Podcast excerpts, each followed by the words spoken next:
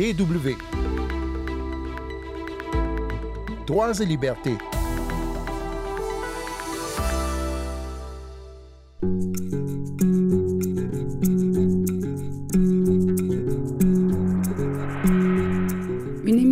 Sur le Royaume-Uni qui ne parlera ni d'Élisabeth II ni de Charles III. C'est d'eau usée et de privatisation dont il sera question, de l'ère Margaret Thatcher dans les années 1980 et des traces durables que sa politique a laissées en Grande-Bretagne. Mais pour commencer, je vous emmène en Pologne, pays voisin de l'Ukraine, membre de l'Union européenne et qui subit de plein fouet l'inflation causée par la guerre. Sandrine Blanchard au micro. Bonjour tout le monde.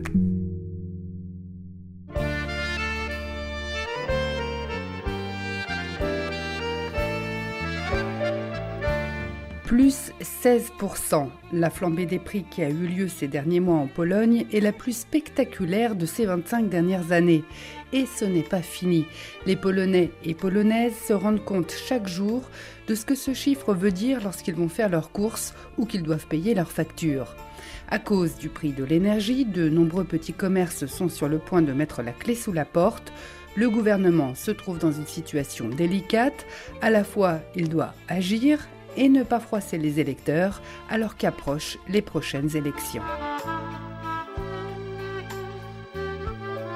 De la charcuterie, des cornichons en bocaux, des soupes en sachet, un peu de légumes, quelques fruits et de la bière, voilà ce qu'on trouve dans la petite épicerie de Pani Agnieszka, Delicatesi. C'est dans ce type de petits magasins de quartier que les Polonais ont l'habitude de faire leurs courses ou plutôt avaient l'habitude, car avec l'inflation de 16% donc au mois d'août, cela est en train de changer.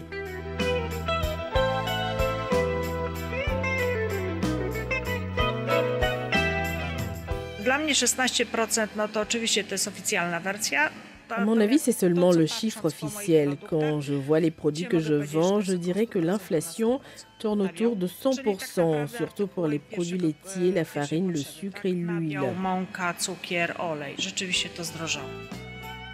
En tant que petite commerçante, Pani Agnieszka n'a pas les moyens de négocier tellement les prix avec les vendeurs en gros. Alors forcément, elle vend plus cher et ses clients se font plus rares. À cela s'ajoutent les coûts en électricité et en gaz qui s'envolent et ont déjà contraint plus de 3500 commerçants polonais à fermer boutique. Mais la hausse des prix frappe aussi bien sûr les clients, dont certains ne peuvent pas se rabattre sur des magasins moins chers, faute d'être assez mobiles pour aller faire leurs courses un peu plus loin. J'ai une cliente, Halinka, qui est à la retraite. Elle vient de perdre son mari et du coup, elle a moins d'argent. Alors, à la fin du mois, elle a toujours une ardoise chez moi. Beaucoup de Polonais font comme certains Allemands à l'approche de la saison froide. Ils vont dans les forêts ramasser du bois de chauffe et ils font des réserves. Les ventes immobilières sont en recul, mais les loyers, eux, grimpent. Alors à Varsovie, la capitale, les habitants ne sont pas très optimistes. Oui, j'ai peur.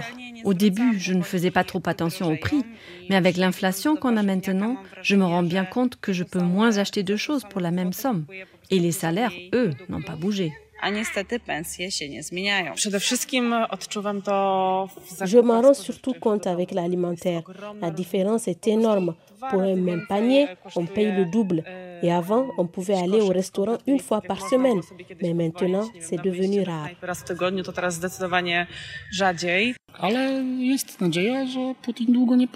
C'est dur. J'espère que Poutine ne vivra plus trop longtemps. Si cet homme dit cela, c'est que le Premier ministre polonais Morawiecki a expliqué récemment que la hausse des prix était due à l'invasion de l'Ukraine par la Russie. Et Adam Glapinski, chef de la Banque centrale polonaise, tente de rassurer la population avec un sens de la métaphore bien à lui. Bien que notre situation économique soit très bonne et que nous ne soyons pas en crise, le taux d'inflation est très haut. Comme je l'ai déjà indiqué au nom de la Banque centrale, nous allons combattre cette inflation. Cela devrait nous prendre deux ans environ. Nous allons nous serrer la ceinture autant que possible, mais nous ne voulons pas non plus tuer le patient en tentant de le guérir. Les taux directeurs ont été augmentés déjà 11 fois depuis le début de la guerre en Ukraine fin février. Ils atteignent actuellement 6,75% en Pologne, ce qui étouffe les PME et les particuliers qui doivent contracter des emprunts auprès des banques. Les pouvoirs publics ont prolongé jusqu'à la fin de cette année leurs mesures phares contre l'inflation la suspension de la TVA sur l'alimentaire de base et le gaz naturel, les taxes sur les carburants et l'électricité sont maintenues à un niveau très bas. Des mesures qui ne remédient que partiellement au mal pour éviter la catastrophe avant les élections l'année prochaine. Pani Agnieszka, l'épicière, ne se fait pas trop d'illusions. Si on se met à travailler seulement pour pouvoir payer nos factures sans faire aucun bénéfice, alors oui, on mettra la clé sous la porte. Déjà, la commerçante doit exercer une autre activité pour joindre les deux bouts. Elle travaille aussi comme infirmière et si elle doit fermer sa boutique, dit-elle, cela deviendra son métier principal.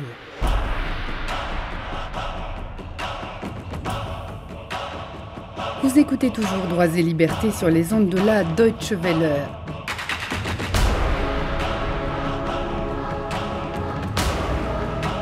À sa nomination au poste de Première ministre britannique, on a comparé Liz Truss à sa fameuse prédécesseuse des années 1980, Margaret Thatcher.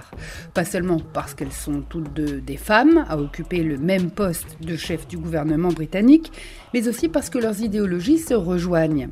Est-ce vraiment une bonne nouvelle pour le Royaume-Uni et ses habitants?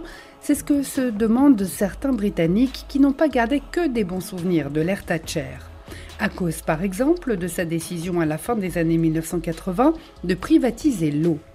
En plus de 20 ans, les compagnies ont engrangé des dividendes qui se comptent en milliards de livres sterling, puisque l'eau concerne tout le monde.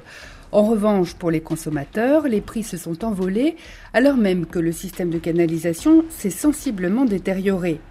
À cause du mauvais état des tuyaux, on estime actuellement que 3 milliards de litres d'eau, oui oui, 3 milliards de litres, se perdent chaque jour en Angleterre et au Pays de Galles.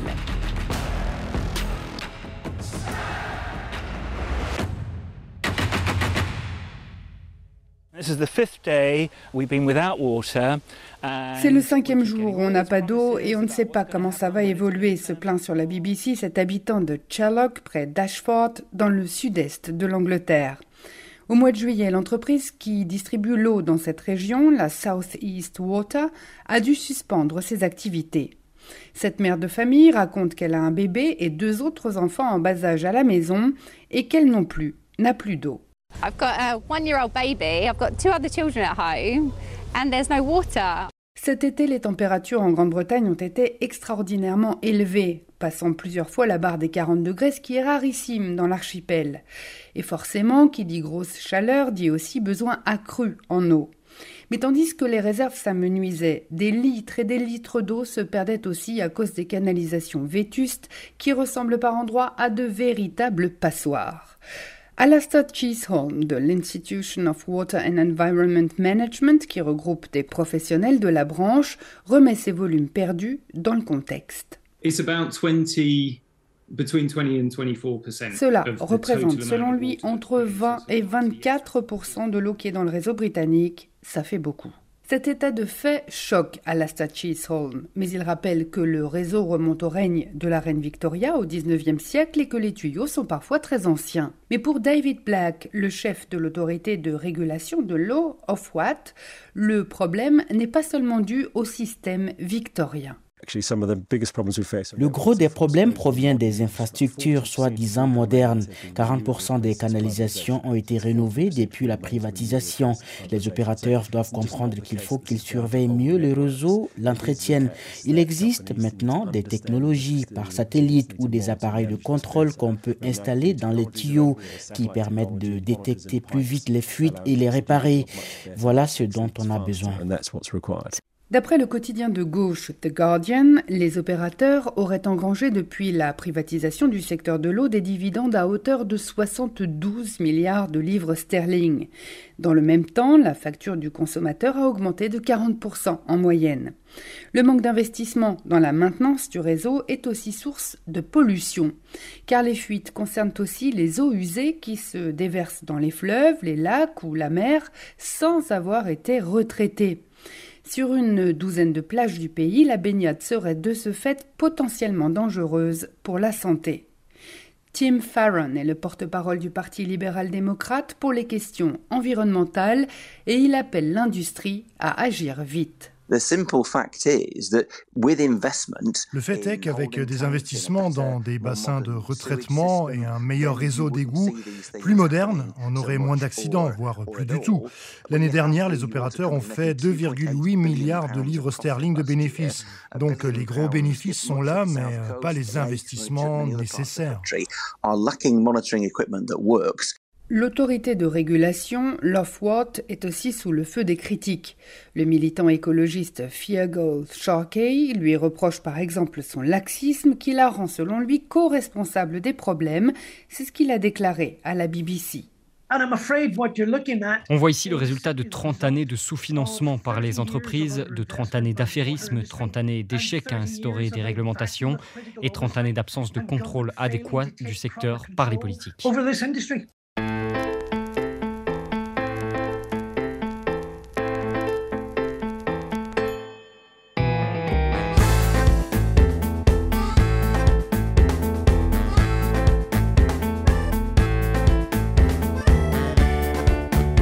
La fin de ce magazine. Merci à vous de l'avoir suivi. Merci aussi à Imke Köhler et Martin Adam pour les sons du Royaume-Uni et de Pologne.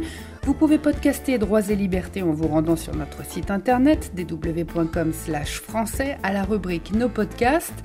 Rendez-vous la semaine prochaine et d'ici là, ne lâchez rien.